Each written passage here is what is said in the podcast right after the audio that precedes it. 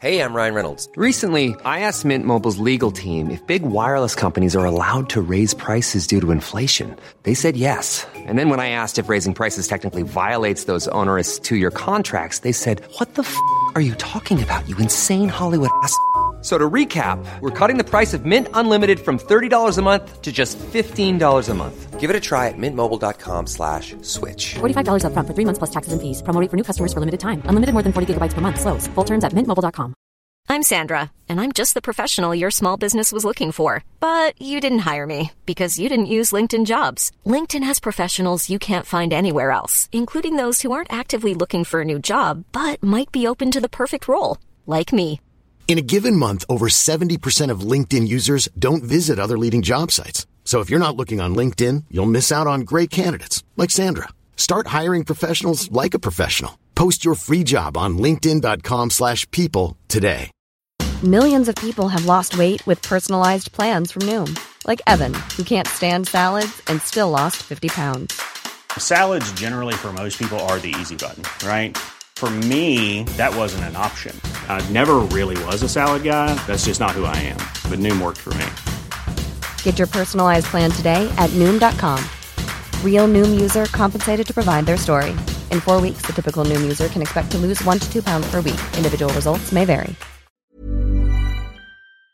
Muy bien, ¿podemos empezar? Son dos situaciones inéditas eh, o increíbles. Por caso quiero decir que se acabara la merluza.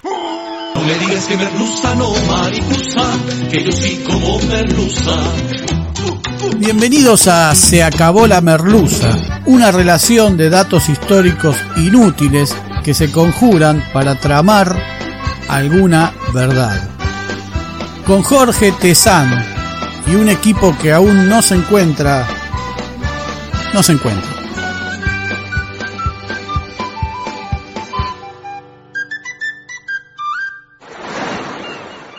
Hoy presentamos El cura doble femicida de Olavarría, misa de sangre en familia. Alguna vez contamos la historia de Tata Dios, aquel mano santa de Tandil que inspiró la trágica noche de Año Nuevo de 1872 en la que una banda armada masacró a cerca de 40 extranjeros en la ciudad serrana. Cien kilómetros más allá de la ciudad de Tandil, en el mismo centro geográfico de la provincia de Buenos Aires, encontramos otro hecho de sangre más o menos contemporáneo que en su momento también conmovió al país. Todos hemos leído las historias iniciales de los pueblos, su fundación, quiénes fueron los principales impulsores, dirigentes que contribuyeron a hacer de un pedazo de pampa, de una cuadrícula apenas marcada en la tierra, una ciudad que a veces se transformó en importante. En todas esas historias está presente la Iglesia Católica. Casi se calcan las historias acerca de cómo, a la par del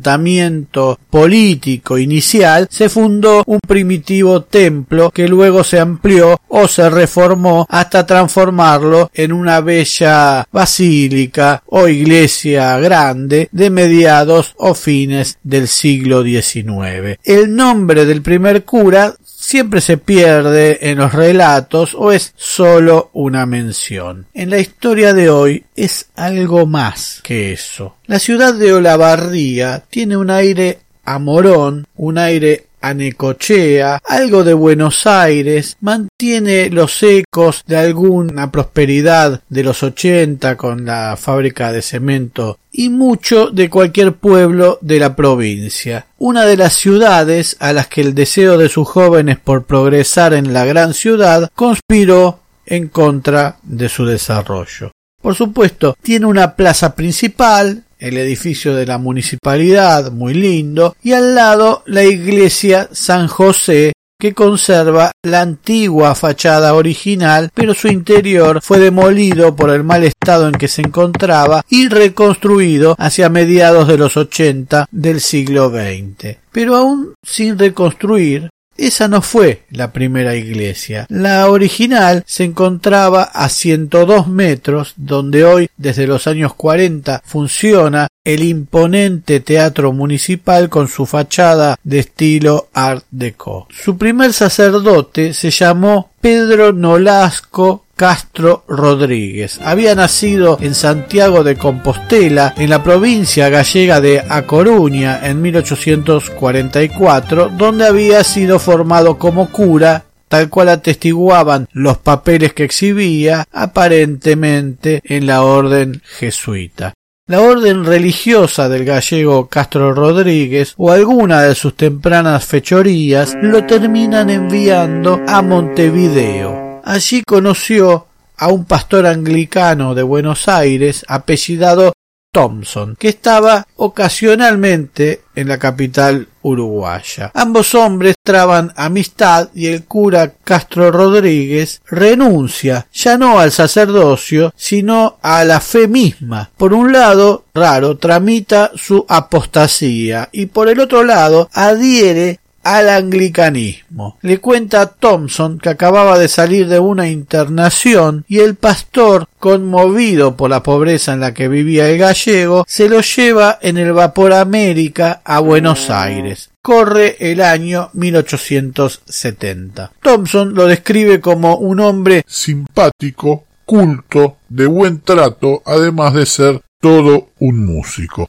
Ya en Buenos Aires, Thompson lo aloja junto a otro ex sacerdote católico español, tal vez valenciano, el doctor Real, de historia similar a la de Castro Rodríguez. Este Real es doctor en teología. Estaba enfermo y tomaba horchata, una bebida láctea azucarada que se puede preparar de múltiples maneras. Real le comenta a Thompson que había notado un gusto raro en su horchata y que sentía un efecto desagradable en su garganta luego de tomarla. El pastor envía la botella a analizar a una farmacia de la época y allí descubren que el recipiente contiene bicloruro de mercurio, un poderoso veneno. Real, este doctor, murió y Castro Rodríguez fue denunciado por este hecho. Pero la policía se negó a investigar por no querer meterse con sacerdotes anglicanos. El asunto terminó con la expulsión del ex cura Castro Rodríguez de la iglesia anglicana en Buenos Aires, vive en Boedo, en una casa de la calle Belgrano 3360. Allí conoce a Rufina Padín y Chiclano o Padín y Chiclano eran los tiempos de la fiebre amarilla y la madre de Rufina cae enferma. Castro Rodríguez cuida de las dos mujeres y a la muerte de la señora le propone matrimonio a Rufina. Se casan el 10 de noviembre de 1873 en la iglesia episcopal metodista, aunque el propio pastor Thompson asegura que nunca se casaron según ese rito, ya que Castro Rodríguez ya había sido separado de la comunidad de fe y que tal vez el ex cura montó una farsa para que Rufina creyera que se había casado legalmente porque en esos momentos no existía el matrimonio civil por lo que sólo era válido el que se efectuaba ante una institución religiosa. Juntos fundan la escuela La Acacia en la avenida Independencia. Dicen que también fundaron otra en La Boca o tal vez era la misma, los datos a veces se pierden, pero su situación económica no progresaba y deben cerrar la escuela o las escuelas. Se van a vivir al pueblo de Ranchos, donde él ejerce como trabajador rural. En 1877 viven en una pobreza tan extrema que Rufina debe buscar un trabajo que le ayude a sostener la casa. Castro Rodríguez, desesperado, tiene una idea un poco descabellada. Concurre a ver al arzobispo y le ruega el perdón de la fe católica y volver a ser admitido como cura. Sus ruegos son escuchados y debe atravesar un tiempo en la casa de ejercicios para expiar sus pecados. Poco tiempo después el cura Castro Rodríguez es nombrado teniente cura en la localidad de Azul. Allí viaja solo, ya que al pedir su reincorporación a la iglesia se había olvidado de mencionar la existencia de Rufina, o sea, su esposa. El propio Castro Rodríguez aseguró luego que en realidad Rufina le había sido infiel y al momento de retomar los hábitos estaban separados. Es imposible comprobar las versiones. Sin embargo, al tiempo la lleva a Azul y transcurren su vida matrimonial en la mayor de las reservas. Rufina queda embarazada y el 24 de julio de 1878 nace allí en Azul la niña Petrona María Castro. No mucho después, el cura envía a su mujer y a su hija a vivir a Buenos Aires, donde las visita con frecuencia. Esto no habría sido del agrado de Rufina, más bien, que sospechaba que su marido le era infiel, no con el Cristo o con los santos, sino con otras mujeres. El cura tenía fama de seductor y fiestero. En 1882 el arzobispado lo asciende a cura párroco y lo mandan a hacerse cargo de la iglesia de Olavarría. Castro Rodríguez es el primer cura de la ciudad. El primer bautismo es el 18 de julio de ese año, 1882. En poco tiempo, Castro Rodríguez se gana el corazón del pueblo de Olavarría. Por fin, un cura convencional en una región asediada por la masonería. Pero mientras el cura Castro Rodríguez hacía su vida en Olavarría, en la iglesia que estaba donde ahora el teatro municipal, en Buenos Aires, su mujer y su hija esperaban días mejores. El cura les enviaba lo necesario para que se mantuvieran adecuadamente y así transcurrieron los años. Ciento diez pesos mensuales y una visita cada tres o cuatro meses Hey, I'm Ryan Reynolds. Recently, I asked Mint Mobile's legal team if big wireless companies are allowed to raise prices due to inflation. They said yes. And then when I asked if raising prices technically violates those onerous two year contracts, they said, What the f are you talking about, you insane Hollywood ass? So to recap, we're cutting the price of Mint Unlimited from $30 a month to just $15 a month. Give it a try at mintmobile.com slash switch. $45 up front for three months plus taxes and fees. Promo for new customers for limited time. Unlimited more than 40 gigabytes per month. Slows. Full terms at mintmobile.com. Millions of people have lost weight with personalized plans from Noom. Like Evan, who can't stand salads and still lost 50 pounds. Salads generally for most people are the easy button, right? For me, that wasn't an option. I never really was a salad guy. That's just not who I am. But Noom worked for me. Get your personalized plan today at Noom.com. Real Noom user compensated to provide their story. In four weeks, the typical Noom user can expect to lose one to two pounds per week. Individual results may vary. Como toda relación. El 5 de junio de 1888, el presidente argentino era Miguel Ángel Juárez Selman. A Sarmiento le quedaban tres meses y seis días de vida, el año había sido bisiesto y a las tres y veinte de la mañana, sobre el río de la Plata, a unos 41 kilómetros al este de la ciudad de Buenos Aires, se produce un sismo que alcanza los 5,5 puntos en la escala Richter que se siente hasta a unos 300 kilómetros a la redonda. Rufina Padim y su hija Petrona, que tenía casi 10 años, habrán sentido el sismo, no sabemos, pero a las 8 de la mañana se subieron a un tren que las depositaría en Olavarría. Aparentemente el cura las mandó llamar, pero hay quienes dicen que fueron sin conocimiento de éste o que avisaron apenas antes de partir que llegarían. Este cura a las cinco y media de la tarde las recibió en la estación, las llevó a la iglesia y las alojó en la casa parroquial adyacente al salón del templo, pegadita ahí a la iglesia. Y aquí surge la figura del sacristán y sirviente del cura, Ernesto o Heriberto Perín, también español, que participó del encuentro y sirvió esa noche una cena en un clima que mucho distaba de la alegría familiar por el reencuentro.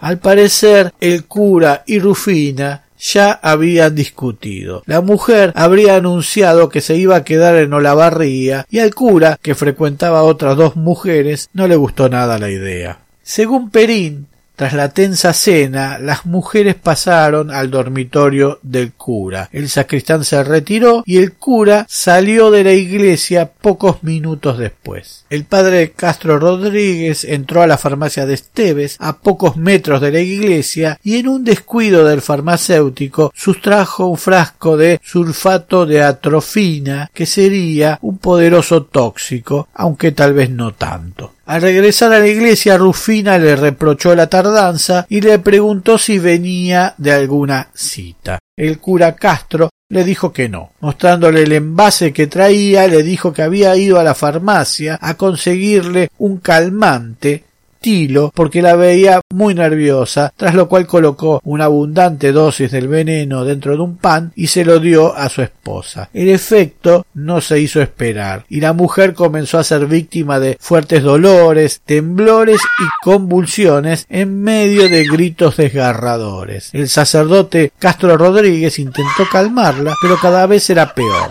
La mujer estaba sobre la cama del sacerdote cuando éste tomó un pesado martillo y mató a Rufina de dos golpes en la cabeza. La niña Petrona María, que dormía cerca, se despertó y al ver la escena comenzó a gritar. El cura la aferró entre sus brazos, le abrió la boca y le suministró directamente del frasco lo que quedaba de atrofina, suficiente para matar seis personas. Luego la sostuvo mientras la niña se sumía en convulsiones y gritos durante tres horas hasta que murió. El cura durmió esa noche, o lo que quedaba de noche, en la habitación con los cadáveres. A la mañana siguiente, 6 de junio, nada hizo notar algún tipo de desorden. Sobre el mediodía, el cura Castro Rodríguez se apersonó ante el empleado municipal que otorgaba los permisos para las inhumaciones. ¿Quién iba a desconfiar del cura que había impartido misas, comuniones, que había estado en momentos dolorosos, casamientos, que era casi uno más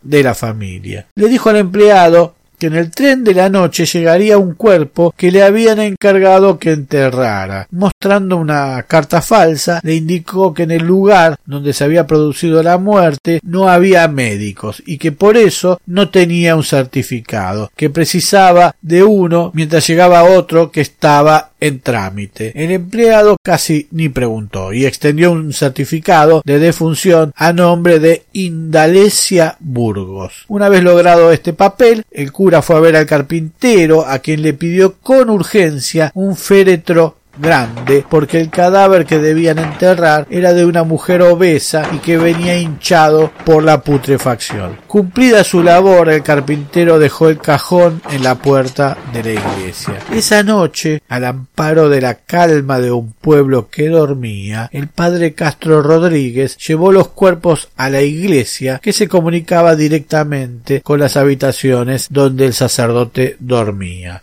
Ante los altares consagrados, veinticuatro horas después se dedicó a ocultar su crimen. El cadáver de Rufina era muy grande y pesado para el cuerpo esmirriado del cura, de modo que para meterlo en el cajón debió arrastrarlo. Entonces allí se transforman en un problema los dos martillazos que le terminara dando a Rufina, porque el cuerpo chorreaba sangre. Entonces le envuelve la cabeza con una toalla apenas alumbrado por una vela, no advierte el reguero de sangre que el cuerpo había dejado. Como pudo, lo acomodó en el féretro boca abajo. Luego colocó a la niña en sentido inverso, con la cabeza hacia los pies de su madre. Debió sentarse sobre el cajón para poder cerrarlo y clavarlo. Al día siguiente, el servicio fúnebre se llevó el féretro y bajo la atenta mirada del cura fue enterrado en una tumba común que llevaba el número trece. Del cajón chorreaba sangre. El cura decía que era porque la supuesta muerta que había dentro había muerto de fiebres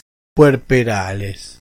De regreso en la iglesia trató de lavar y tirar a la basura todo aquello donde hubiera manchas de sangre. El sacristán notó algo raro, como también la ausencia de las mujeres. Cuando preguntó, Castro Rodríguez lo insultó y lo amenazó. El hombre, temeroso, cayó durante casi dos meses hasta que estando en La Plata a fines de julio de ese 1888 fue a ver al jefe de la policía de la provincia y le contó todo. El padre Castro Rodríguez fue detenido. Los cuerpos se recuperaron y terminó sus días en la cárcel de Sierra Chica en 1893. Dicen que la celda número 13, el mismo número de la tumba donde enterró a su familia. Poco antes de los hechos, su mujer había vendido unos terrenos en Lanús y había transferido el dinero a la sucursal de Azul del Banco Provincia a la orden del cura. Tal vez la ambición de Castro Rodríguez de quedarse con los veinticuatro mil pesos de esa venta le generó la idea de envenenar a su familia y hacer parecer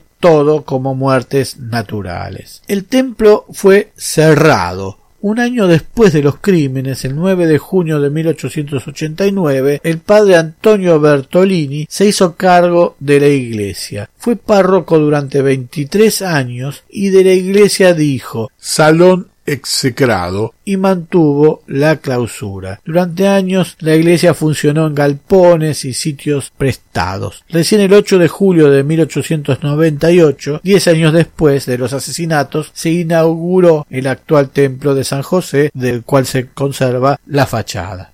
La iglesia primitiva fue abandonada como tal, con los años funcionó un café, bar, confitería muy popular y luego una concesionaria de autos. Hoy está allí el Teatro Municipal. Castro Rodríguez fue enterrado en el cementerio de Olavarría y al tiempo su cráneo fue exhumado y enviado a médicos que ejercían la frenología, esa superstición científica que intentaba encontrar en la comparación de medidas craneales la causa del comportamiento criminal. El mismo destino que corriera Juan Moreira. Su cuerpo, sin cabeza, vagará por el cementerio de Olavarría, preguntándole a las autoridades Yo no sé por qué, sargento, me lleva al destacamento si somos una familia muy normal.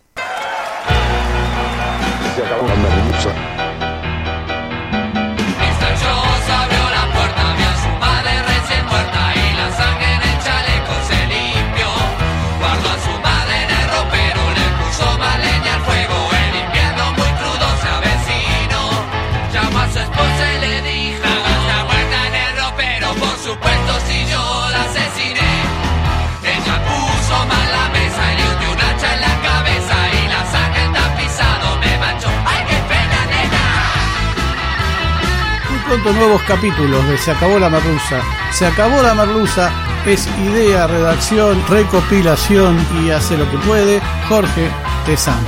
Muchas gracias.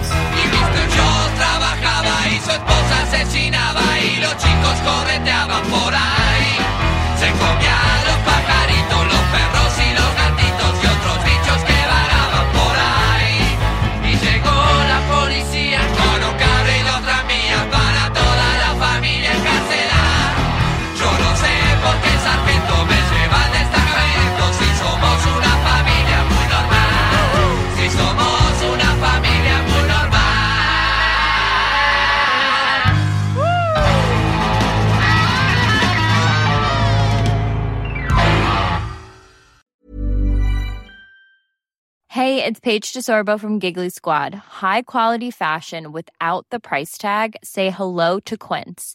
I'm snagging high-end essentials like cozy cashmere sweaters, sleek leather jackets, fine jewelry, and so much more. With Quince being 50 to 80% less than similar brands.